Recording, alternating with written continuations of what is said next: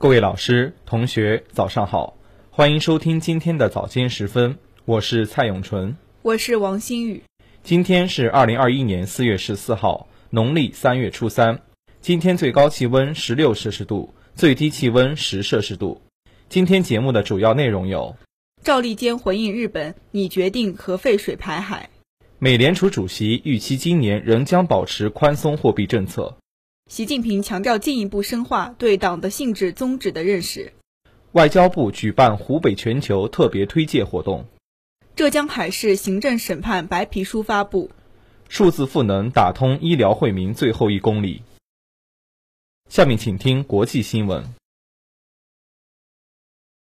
外交部发言人赵立坚十二号就日本拟决定核废水排海事答记者问时表示，为维护国际公共利益和中国人民健康安全，中方已通过外交渠道向日方表明严重关切，要求日方切实以负责任的态度审慎对待福岛核电站核废水处置问题。赵立坚说。日本福岛核事故是迄今为止全球发生的最为严重的核事故之一。事故造成大量放射物质泄漏，对海洋环境、食品安全和人类健康已经产生深远影响。妥善处置福岛核电站废水问题，关系到国际公共利益和周边国家切身利益，理应审慎妥善把握，确保在各有关方共同参与下。有效避免对海洋环境、食品安全和人类健康带来进一步损害。赵立坚说，目前国际舆论对日方拟决定核废水排海高度关注，普遍表示质疑和反对。日本国内也有不少强烈反对意见。我注意到日方经常要求他国履行国际责任，现在国际社会都在看着日方，日方不能视而不见、听而不闻，此事关系重大。日方应对国际公共利益负责，这也是对本国民众利益负责。赵立坚说：“为维护国际公共利益和中国人民健康安全，中方已通过外交渠道向日方表明严重关切，要求日方切实以负责任的态度，审慎对待福岛核电站核废水处置问题。”美国联邦储备委员会主席鲍威尔在十一号播出的电视访谈节目中表示。今年美联储蓄仍将保持宽松货币政策，以支持经济复苏。鲍威尔在美国哥伦比亚广播公司访谈节目中表示，美国经济有望加快增长，但疫情带来的风险仍不容忽视，低收入人群受到的影响尤为严重。他认为，美国经济复苏高度不均衡，在收入最低的四分之一美国人中，失业率仍然维持大约百分之二十水平。这种不均衡在非洲裔和拉丁裔美国人中表现尤为明显。鲍威尔说，美国劳动力市场近期有所好转，但就业人数仍比疫情前低八百四十万人。鲍威尔重申，美联储蓄将维持当前联邦基金利率目标区间，直至充分就业和物价稳定两大目标取得实质性进展。下面请听国内新闻。不忘初心，方得始终。一个人也好，一个政党也好，最难得的就是历经沧桑而初心不改，饱经风霜而本色依旧。习近平总书记在党史学习教育动员大会上强调，我们党的百年历史就是一部践行党的初心使命的历史，就是一部党与人民心连心、同呼吸、共命运的历史。要教育引导全党深刻认识党的宗旨性质。坚持一切为了人民，一切依靠人民，始终把人民放在心中最高位置，把人民对美好生活的向往作为奋斗目标，推动改革发展成果更多、更公平惠及全体人民，推动共同富裕取得更明显的实质性进展，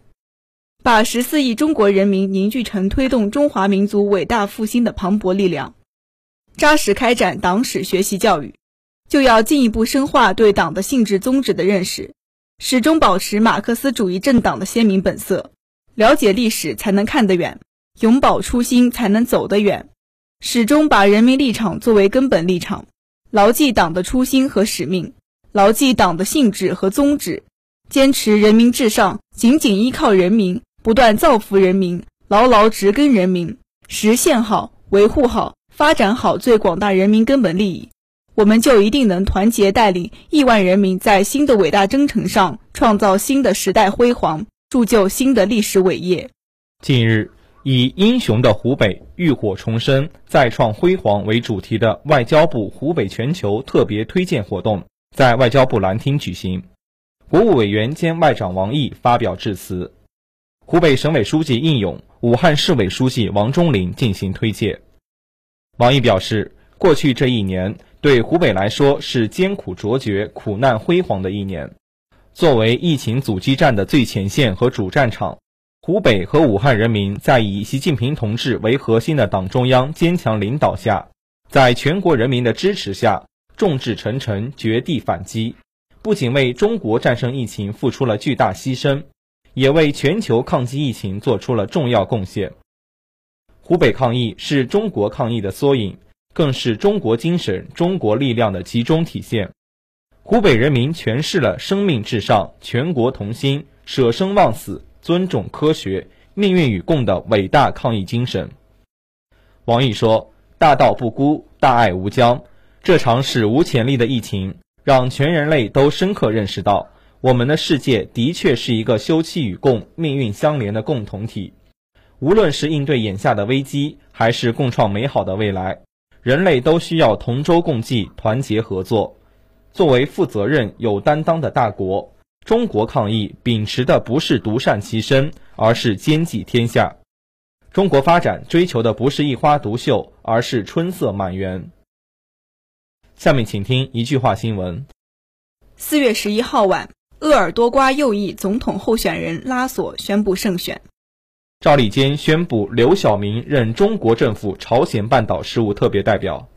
二零二一年中国铁人三项联赛首场比赛在江西德兴举行。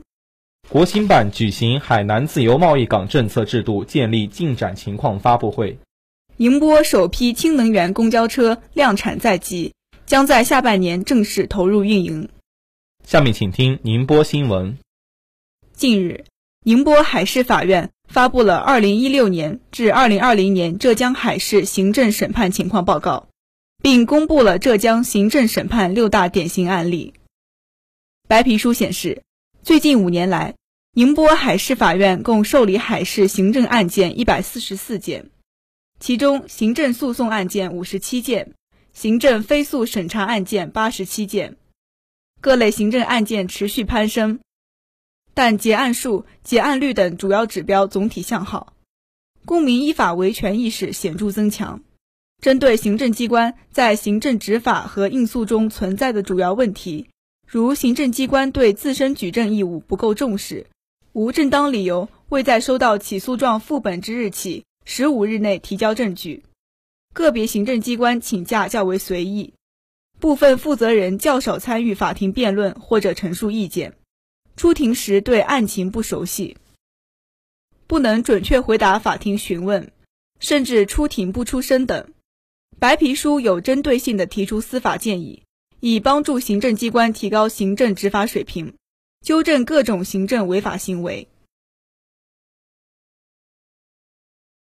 日前。患有心血管疾病的宁波慈溪市市民徐老伯感觉身体不适，来到圣山镇二社村卫生室看病。在仔细询问其身体状况、用药情况后，村医龚建明为他做了进一步体检，并将检验数据上传至镇卫生院。徐老伯道：“半小时不到，镇卫生院医生开具了线上检查单，叮嘱他平时要注意合理饮食、适量运动。”有了云检验体验，他在家门口就能做到常规检查，节省了就医时间，打破信息壁垒，推动数据共享，让居民享受到更优质、更便捷的医疗服务。去年以来，慈溪高质量推进医共体建设，充分发挥信息化在促进优质资源共享、推动精细化管理、优化诊疗流程和提升服务水平等方面的积极作用。为深化医疗改革提供重要支撑与保障，动动手指能挂号，手机扫码能获取电子用药指导单，在云诊室可以与名医在线交流，越来越多的慈溪人体验到智慧医疗带来的便利。慈溪市卫健局负责人说道：“截至目前，慈溪所有医院已开通云诊室及共享药房功能，以互联网加医疗服务平台为依托。该市正加快数字化医共体建设，推动社区卫生服务站智能化转型，持续深化互联网加护理服务等，为智慧健康保障体系建设锻造硬核力量。这里是 FM 幺零零点五宁波大学广播台。以上是今天早间时分的全部内容。